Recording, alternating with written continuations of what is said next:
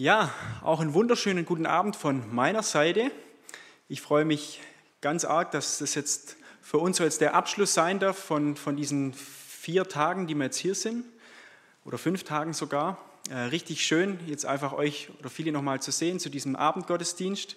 Und danke auch Martin für die netten Worte da mit dem Schnitzel. Ähm, ich war immer wieder gern bei euch auch zum Essen.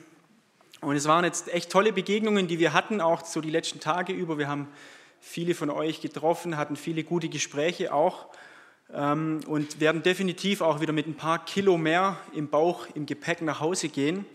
Ähm, das Essen hier ist einfach immer gut und ja, so freuen wir uns aber auch jetzt wieder heute Abend, wenn es dann wieder zurückgeht und dann auch der Alltag jetzt für uns wieder losgeht und unsere Kinder. Ähm, Levi geht jetzt in den Kindergarten seit vier Wochen und er freut sich dann morgen auch schon drauf, dann wieder in den Kindergarten zu gehen und seine Freunde auch zu treffen. Ja, ich habe jetzt schon ein paar Mal in Deutschland gepredigt. Wir sind ja schon seit Ende Juli hier aus Sambia zurück. Und ich habe in Sambia auch öfters gepredigt dort in unserer Kirche. Und als ich hier dann so gepredigt habe und vorne stand, immer mal wieder, dann war das für mich ganz ungewohnt, vorne zu stehen. Warum? Weil in Sambia wurde ich immer übersetzt. Also ich habe auf Englisch dann dort gepredigt, aber es hat immer jemand dann auf Bemba übersetzt. Und es war eben für mich so ungewohnt, dann hier vorne zu stehen. Und dann war es in der Gemeinde auch so, die Kinder, die waren da alle noch vorne auch mit dabei, so 20, 30 Kinder, die haben dann da auch äh, zugehört, haben aber auch oft Lärm gemacht. Und dann war es auch so, die Ältesten der Gemeinde, die sind meistens auch immer vorne gesessen. Also ein bisschen anders wie hier. Ich kann mich auch noch daran erinnern, als der, der Joe Berger mal hier war, der hat dann, dann durften, glaube ich, die Gemeindeleute auch hier vorne sitzen. Also es ist ganz interessant, so die Unterschiede auch zu sehen, wie einfach in Afrika auch Gottesdienst gefeiert wird. Und es ist dann auch sehr lebendig, auch mit viel Gesang, äh, vielen Gebeten. Und bei, bei uns ging die Kirche meistens auch immer so drei Stunden. Das war also von 10 und 12.30 Uhr, 13 Uhr war es dann zu Ende. Also da, ja, das war dann teilweise echt auch intensiv und gerade auch für unsere Kinder ähm, teilweise wirklich sehr, sehr lang auch und für uns selber natürlich auch.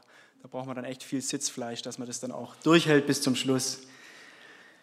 Ja, ich habe in, den letzten Zeit, in der letzten Zeit habe ich viel zum Thema Nachfolge gelesen.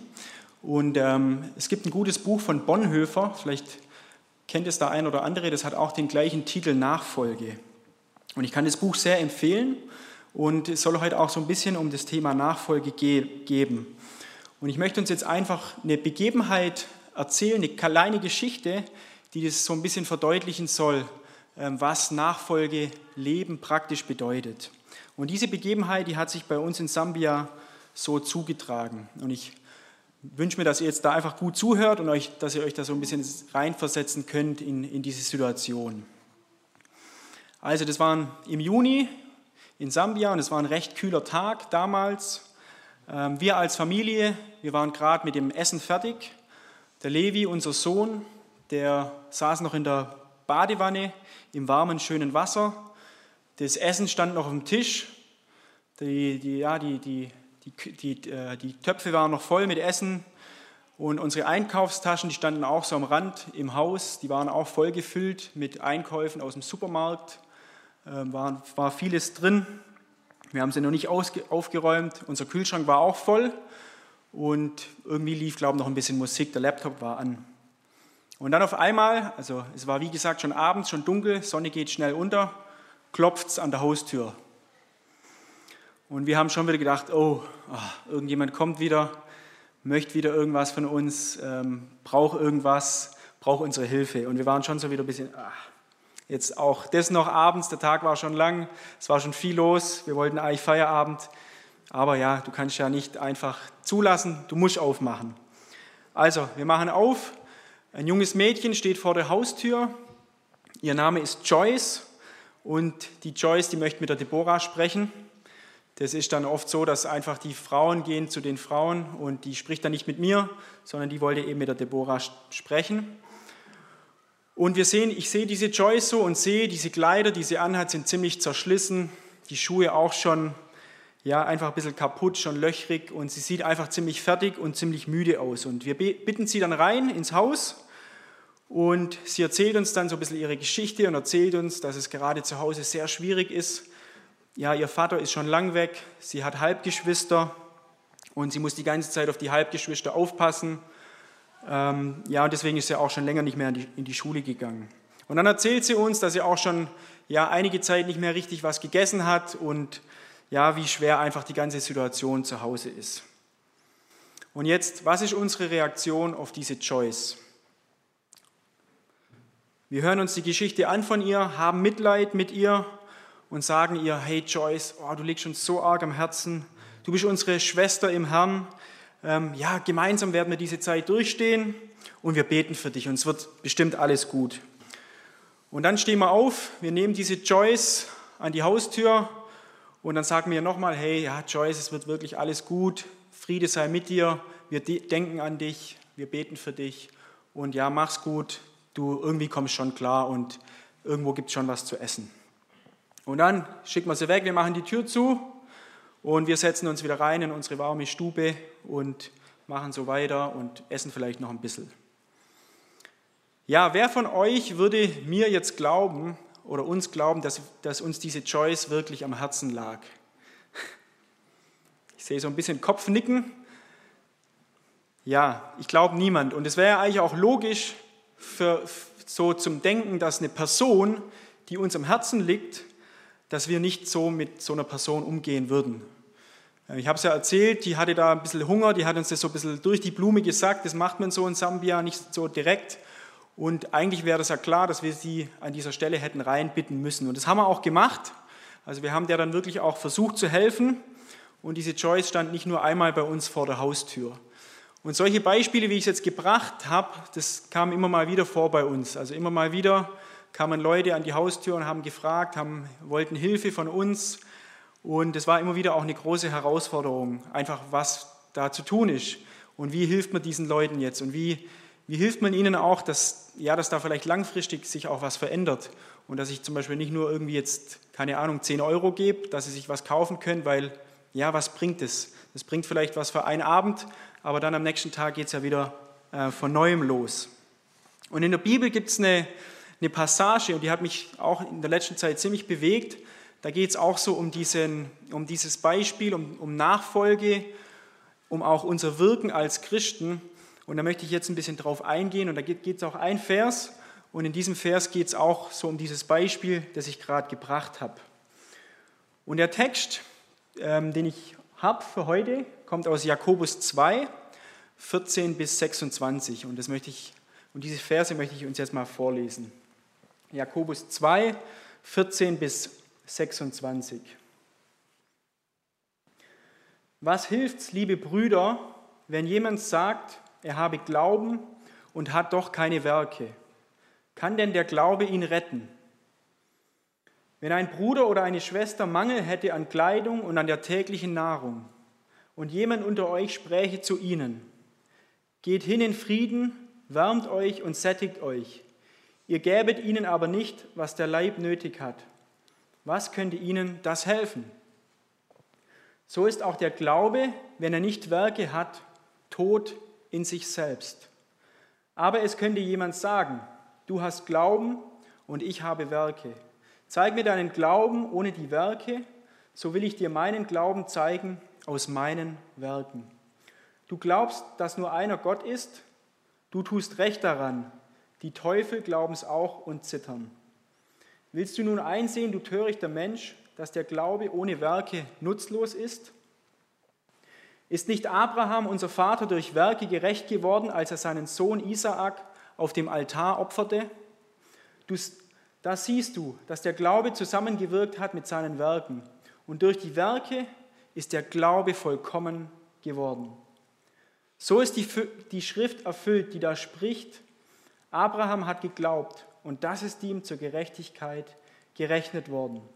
Und er wurde ein Freund Gottes genannt.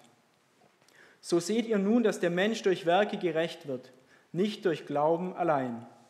Desgleichen die Hure Rahab, ist sie nicht durch Werke gerecht geworden, als sie die Boten aufnahm und ließ sie auf einem anderen Weg hinaus? Denn wie der Leib ohne Geist tot ist, so ist auch der Glaube ohne Werke tot.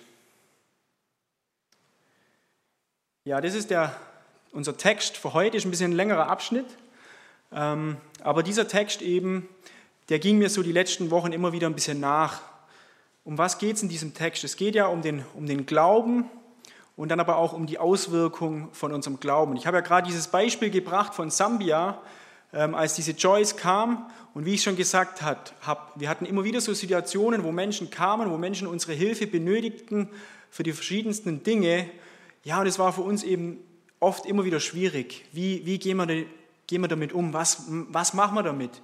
Wem können wir helfen? Wem können wir aber auch nicht helfen? Wo, wo müssen wir auch sagen, nee, das geht jetzt nicht? Und ja, was denken dann die Menschen von uns? Was, was, was denken die Einheimischen, wenn ich jetzt auch mal sage, nee, ja, ich kann dir jetzt nicht helfen? Ähm, habe ich dann keinen Glaube? Habe ich dann keine Werke? Ähm, ja, stimmt dann was nicht mit mir? Oder ja, was ist da einfach so der richtige Weg? Und darum soll es mir heute so ein bisschen gehen. Und ich glaube, ihr habt es jetzt schon ein bisschen gehört, diese Verse von diesem Jakobus, ähm, da hört man ganz stark raus, dass er sehr starke Wörter benutzt. Und dieser Jakobus in seinem ganzen Brief, also ist sehr direkt und er nimmt kein Blatt vor Mund. Und das kommt auch in diesem Text ganz deutlich raus, aber eben auch in, in anderen Kapiteln. Und dieser Jakobus, ja, der kommt zum Punkt mit dem, was er sagt. Und man kann sagen, dass er kein Freund von Lippenbekenntnissen war. Und er hat nicht schöne, tolle Worte gemacht. Er hat es einfach so klar gesagt, okay Leute, so sieht's aus. Euer Glaube ohne Werke, das ist nichts, das ist tot. Und das bringt einfach nichts, das ist nutzlos. Und das war einfach so dieser Jakobus, finde ich sehr interessant. Vielleicht kennt ihr auch, man kennt es, den bekannten Vers auch ähm, aus Kapitel 1, 22, da steht, Täter des Wortes und nicht nur, oder wir sollen Täter des Wortes sein und nicht nur Hörer allein. Also wir sollen Täter, wir sollen dieses Wort tun und dieses Wort, die Bibel, Gottes Wort nicht nur hören. Und das ist ebenso bei diesem Jakobus, das war auf ihn ganz wichtig dass es eben darum geht, dass wir unseren Glauben leben und dass wir das, was wir hören in der Bibel, das, was wir lesen, was wir aufnehmen, ja, dass es eine Auswirkung haben muss in unserem Leben. Und darum ging es diesem Jakobus ganz stark. Und ihr wisst es vielleicht, aber für, für den Luther, für Martin Luther, war der Jakobusbrief ein stroherne Epistel. Und Luther hat dann den Jakobusbrief, auch noch ein paar andere Briefe, hat er ganz hinten eingeordnet in der Bibel und hat gesagt, nee, das ist, ja, das, das, was der Jakobus da geschrieben hat, das ist einfach nicht ganz so, vielleicht nicht ganz so gut. Ähm, und, ja, und Luther hat gedacht, nee, das steht im Gegensatz zu dem, was Paulus geschrieben hat, Rechtfertigung allein aus Glauben. Dass man eben aus Glauben gerettet ist, man glaubt an Jesus Christus und ist gerettet. Aber wenn man das jetzt liest, dann könnte man ja meinen, dem ist nicht ganz so und ich muss noch irgendwie was dazu, dazu tun oder ich muss einfach gute Werke tun und dann bin ich gerettet. Und Luther hat eben das gelesen und hat, für ihn war das so ein Stück weit ein Widerspruch. Aber Jakobus hat einfach einen anderen Fokus gehabt. Jakobus, für Jakobus war das wichtig, wie ich schon gesagt habe, dass der Glaube sichtbar werden muss. Durch unser Handeln, durch unser Wirken, durch das, was wir tun, wie wir leben, wie wir unseren Alltag bestreiten, war das eben für diesen Jakobus so wichtig, dass das stimmig ist, was, was wir predigen und was wir tun. Und es ist auch ganz interessant, wenn wir in diesen Abschnitt reingucken. Er fängt ja mit einer rhetorischen Frage an, dieser Jakobus. In Vers 14, was hilft's, liebe Brüder, wenn jemand sagt, liebe Brüder und Schwestern, die klammern wir jetzt mal damit ein, ähm, er habe Glauben und hat auch keine Werke. Kann denn der Glaube ihn retten? Also Jakobus stellt hier so eine rhetorische Frage. Ja, was bringt es? Was bringt es, wenn jemand Glaube hat, aber keine Werke? Wenn jemand nur glaubt an Jesus, aber wenn da nichts dahinter steckt? Und Jakobus ist ziemlich klar und direkt und sagt, nee, das ist tot, da ist nichts, das, ist, das bringt nichts. Ja, und warum schreibt Jakobus das? Und vielleicht denken wir jetzt auch, okay, da ist irgendwie so dieser Widerspruch und wie können wir das Ganze jetzt auflösen? Und ich habe ein bisschen nachgeforscht und geguckt und dieser Jakobus, der hatte, so nimmt man an, der hatte Judenchristen im Blick, also der hatte eben ja, messianische Juden, wird man jetzt auch sagen, im Blick, die die, die die Annahme hatten, dass es überhaupt gar keine guten Taten oder Gehorsam gegenüber Gott nötig ist. Also dass das nicht so dass es nicht braucht. Die haben gedacht, okay, es ist wichtig, an Jesus zu glauben, als mein Retter, als der, der für meine Sünden gestorben ist und ihn zu bekennen. Aber wie das Leben aussieht, wie wir zu leben haben, das ist nicht so wichtig. Es ist einfach nur wichtig, das Bekenntnis, aber das Zweite ist nicht wichtig. Und diese Menschen, die hat dieser Jakobus im Blick gehabt. Und Jakobus sagt eben, dass wir uns nicht gleichzeitig auf unseren Glauben berufen können, aber auf Werke zu verzichten. Und das schreibt er auch in diesem Vers 16 und 15 oder 16, wo er eben dieses Beispiel bringt, das ich auch am Anfang so ein bisschen gebracht habe mit dieser Choice. Ja, wenn jetzt ein Bruder oder wenn eine Schwester kommt und die hat, da ist ein Mangel da an Kleidung, an Nahrung, und wenn ich dann da nur sage, hey, ja, liebe Schwester, super, schön, geh in Frieden, mach's gut, ja, ich bete für dich, ich segne dich. Was ist das? Das, das ist ja nichts. Ähm, das ist so wie vielleicht so ein Kuschelclub, okay, wo man, wo man sich gute Worte sagt, aber da ist ja gar nichts dahinter. Und das ist irgendwie so ein, ja, so ein frommer, frommer Verein vielleicht, wo man, wo man Sachen glaubt, aber da, das Leben sieht einfach ganz anders aus. Und genau das ist eben so diese Kritik, die dieser Jakobus hat.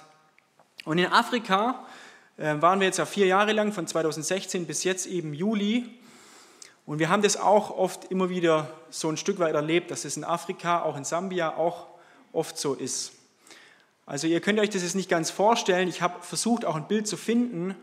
Aber in, in Sambia ist es so, Sonntagmorgens, wenn man in die Kirche geht, dann ist so fast ja, das halbe, die halbe Stadt unterwegs. Und die, die Straßen sind voll, voller Leute, die eben in die verschiedenen Kirchen gehen. Und es gibt alle möglichen Kirchen. Und es ist wirklich echt brutal interessant, dass es, wie das in Sambia noch dazugehört, dass man in die Kirche geht. Dass man da einfach hinpilgert und die, seine Zeit verbringt, dass man Gott preist und ehrt und singt und macht und tut und dann irgendwann wieder nach Hause geht nach drei Stunden und manche sind sogar noch länger dabei. Und es war einfach für uns auch extrem interessant, das so zu sehen, wie das so ist und ja, wie da der Glaube auch oder das noch so verankert ist bei den Menschen. Ganz tief drin auch, dass man einfach zum Gottesdienst geht und möglichst auch noch im Chor ist, im Singchor und Posaunenchor und so weiter. Ja, und wir waren da eben auch mittendrin und haben das gesehen, aber wir haben dann eben auch mit der Zeit festgestellt, dass viele sind so, an, am Sonntag war ja alles so ein bisschen Halleluja, sage ich jetzt mal, aber dann montags, Montag bis Freitag oder bis Samstag, ja, da war es dann bei vielen Menschen, sah es wieder ganz anders aus in ihrem Leben. Und das, was sie, wo sie sonntags vielleicht Halleluja gesagt haben und, und gelebt haben und gesagt haben und bekannt haben, das war einfach im Alltag oft ja ganz anders. Und auch bei unseren Arbeitern auf dem Projektgelände, da hat auch einer immer mal wieder Probleme gehabt mit Alkohol und auch mit, ja, mit anderen Frauen und so. Und, aber der auch eben geht in die Kirche und auch charismatisch und alles Mögliche, aber wo wir eben festgestellt haben, hey, oft passt es auch nicht so bei, zu dem, was man sagt und, und was man dann tut. Und das war eben für uns immer wieder auch so eine Spannung, in der wir drin steckten und uns auch selber dann gefragt haben, hey, wie sieht es wie sieht's bei uns aus in meinem Leben? Stimmt es da überein, was ich, was ich glaube, aber auch was ich nach außen präsentiere? Und ja, in dem Vers 18, da steht, aber es könnte jemand sagen, du hast Glauben und ich habe Werke, zeig mir deinen Glauben ohne die Werke, so will ich dir meinen Glauben zeigen aus meinen Werken. Und ich glaube, genau das ist auch das, worum es diesem Jakobus ging. Dass eben unser Glaube sichtbar wird durch das, wie wir leben. Und ich glaube, das ist ein mega cooles Zeugnis, dass wir eben so leben als, als Christen nach der Bibel, dass unser Glaube sichtbar wird. Und ich finde es total schön und ja, voll wichtig auch. Und dass es eben andere Menschen auch sehen, dass sie unseren Glauben sehen an dem, wie wir leben, wie wir unser Leben leben. Und ich habe ein Zitat gefunden vom Adolf Schlatter, ist ein bekannter Theologe, Schweizer, aber war viele Jahre in Tübingen. Und er hat Folgendes zu dem Jakobus gesagt. Er, Jakobus, redet nicht gegen, sondern für den Glauben. Nicht, weil der Glaube nutzlos ist, vielmehr gerade dazu, damit er nicht nutzlos sei. Ich hoffe, ihr habt es verstanden was dieser ähm, Schlatter damit ausdrücken will. Also das, das drückt dieser Jakobus aus, dass der Glaube nicht nutzlos wird. Und, das, und der Glaube ist dann nutzlos, ja, wenn keine guten Werke, wenn keine Taten dahinter stehen. stehen. Aber ich glaube, auch bei dem Ganzen ist es eben wichtig, wenn wir Dinge tun für Gott, für Jesus, dass wir das mit der richtigen Motivation tun und nicht so wie die Pharisäer, ähm, ja, die das irgendwie so, so dieses Muss auch ist oder ich muss jetzt, aber wenn ich Dinge tue, auch für Gott, dann soll ich es in Liebe tun, dann soll ich da mit, dem, mit der Herzenshaltung auch dabei sein. Und eben das, das Wichtige, dass es zusammengewirkt ist. Und das kommt ja auch in Vers 22 raus. Ähm, da siehst du, dass der Glaube zusammengewirkt hat mit seinen Werken und durch die Werke ist der Glaube vollkommen geworden. Also eben, dass es ein Zusammenspiel ist, der Glaube und die Werke, die ich tue und dass man das eben nicht auseinander dividieren kann. Ja, wenn wir, wenn wir uns Jesus angucken, wie Jesus gelebt haben, ich glaube, dann ist uns Jesus ein extrem großes Vorbild, was es heißt, ja, wie wir als Christen leben sollen, wie wir als Nachfolger, als Jünger Jesu leben sollen. Und gerade auch zum Beispiel die Bergpredigt, ist da ein extrem großes Beispiel für uns, wie, wie einfach unser Leben aussehen soll. Und ich finde auch ein wichtiges Stichwort an der Stelle ist für mich das Thema Gehorsam, dass wir als Nachfolger auch gehorsam sind, dass wir Jesus gegenüber gehorsam sind und so leben, wie er das möchte. Wenn man jetzt in den Schluss reinguckt von, diesem, von diesen Versen, ich kann natürlich nicht auf alles eingehen, das wäre einfach zu viel, aber dann lesen wir da von zwei Personen, die da nochmal ganz exemplarisch rausgegriffen sind. Und zwar, das ist der, der Abraham und diese Rahab. Und das finde ich auch sehr interessant, dass dieser Jakobus diese zwei Personen erwähnt. Und diese zwei Personen werden auch in Hebräer 11 erwähnt bei den sogenannten Helden des Glaubens. Und ja, total spannend, mit was für Personen Jesus seine oder Gott seine Geschichte schreibt, sein Reich zu bauen. Dieser Abraham, der war ja ein sehr wohlhabender Mann, der kam aus Ur und Gott hat ihm gesagt, okay Abraham, zieh aus. Zieh aus in ein Land, das ich dir zeigen werde. Also Gott hat quasi gesagt zu Abraham, okay Abraham, vertrau mir, vertrau mir einfach mal, geh los, zieh los und ich werde dir zeigen, wohin du gehen wirst. Und bei dieser Rahab, ja, diese Prostituierte, da war das ja auch gleich. Die Kundschafter kamen nach Jericho und diese Rahab, also ich erzähle jetzt alles ein bisschen kürzer, die hat ja diese Kundschafter versteckt vor, vor dann den, den, eben dieser Armee oder diesen Leuten aus Jericho. Und diese Rahab, die hat Gott ja gar nicht gekannt, den Gott der Bibel, den Gott der Israeliten, aber sie hat vertraut. Das war für sie irgendwie ganz klar, okay, sie muss die, die Kundschafter verstecken, die haben eine gute Mission, die kommen und diese Rahab, die hat einfach vertraut auf das, was, ja, was Gott ihr da gesagt hat. Und ja, das waren beides große Situationen bei diesem Ahab und bei dieser Rahab. Und eben diese, beide haben eben auf Gott vertraut. Und in 1. Mose 15, 6, da lesen wir, dass, da steht, und Abraham glaubte dem Herrn und das rechnete er ihm als Gerechtigkeit an. Also Abraham hat geglaubt und das hat Gott ihm als Gerechtigkeit angerechnet.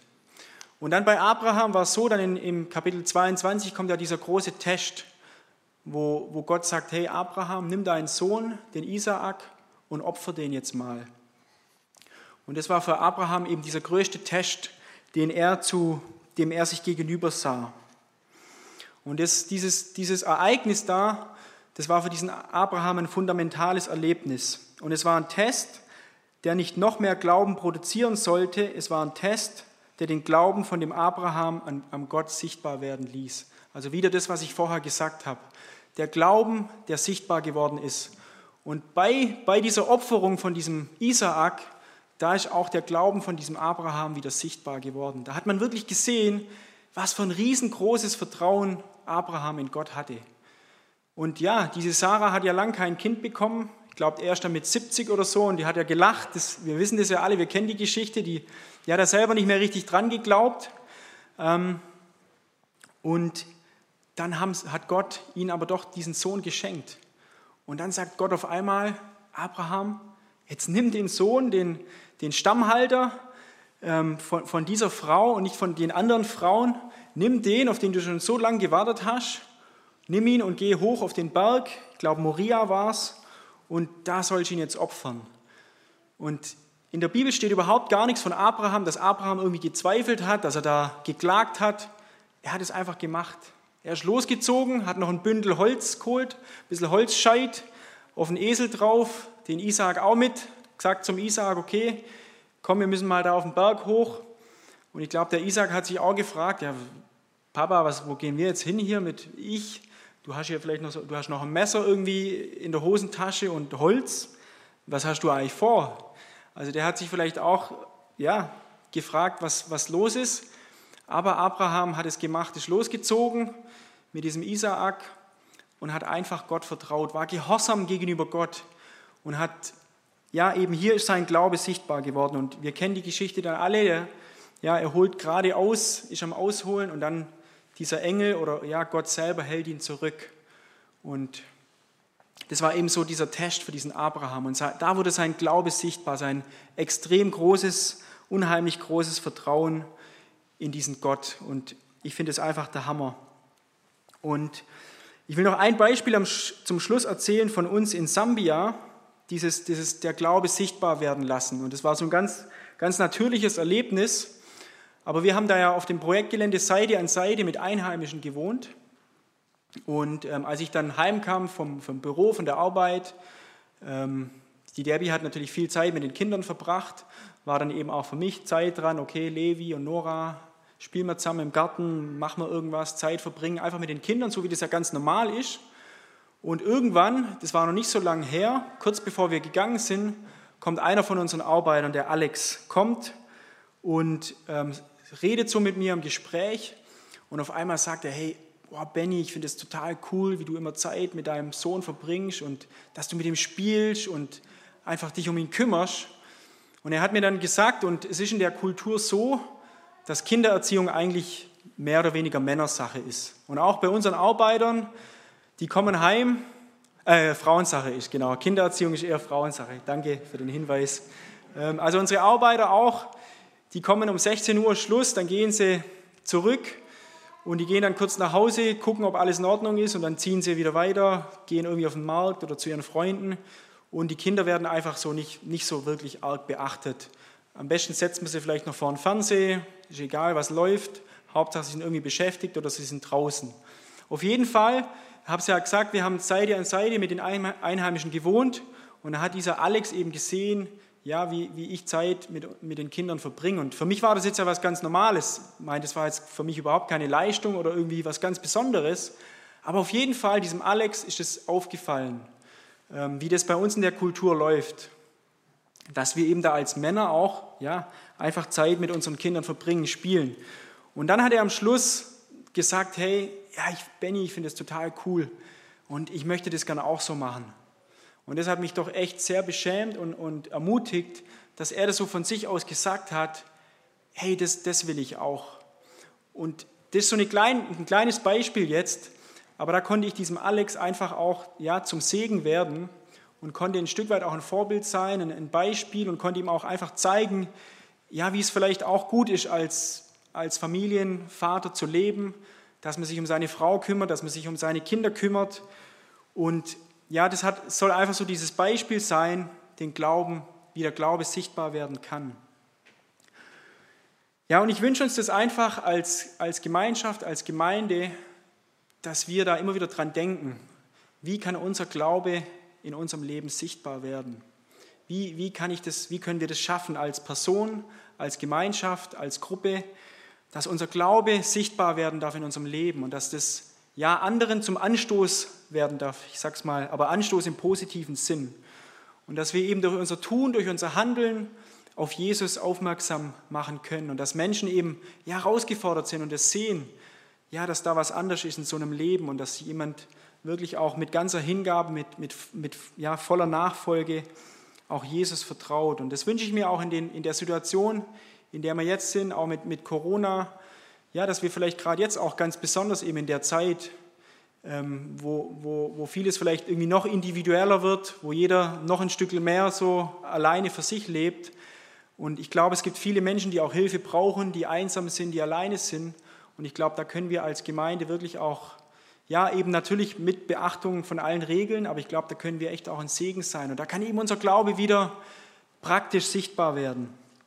Und das wünsche ich mir einfach von ganzem Herzen, dass eben ja unsere Verkündigung von Jesus, dass sie zum Geschehnis wird, dass, dass da was geschieht und dass das, was dann geschieht, dass das wieder zu einer Verkündigung wird und uns unser Tun, unser Handeln, dass das einfach wieder auf Jesus hinweist und, und auf ihn als, als den Retter und Vollender.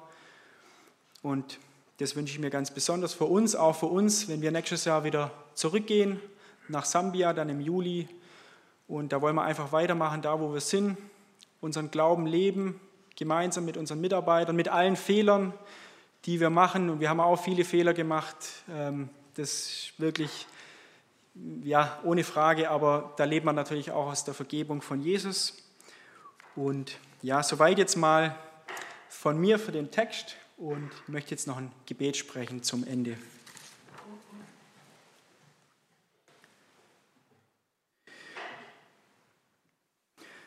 Ja, lieber Herr Jesus, möchten dir jetzt Danke sagen für diesen Abend, den wir gemeinsam haben konnten.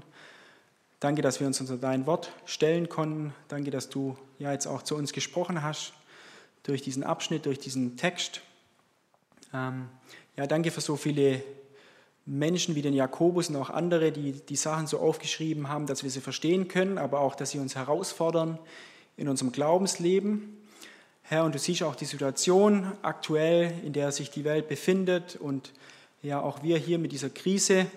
Und wir möchten dich einfach von ganzem Herzen bitten, zum einen, dass du ja schenkst doch, dass es bald auch vorübergehen kann. Schenk du einfach Gnade, schenk du auch Weisheit denen, die das ja alles verantworten, die Entscheidungen.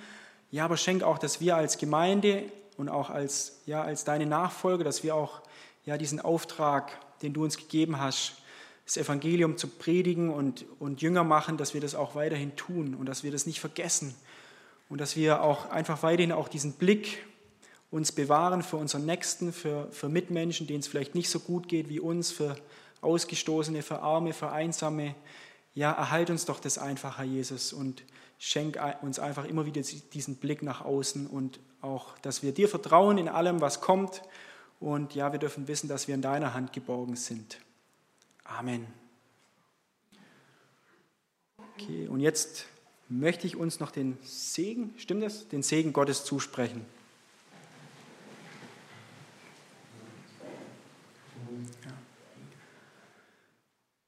Der Herr segne dich und behüte dich.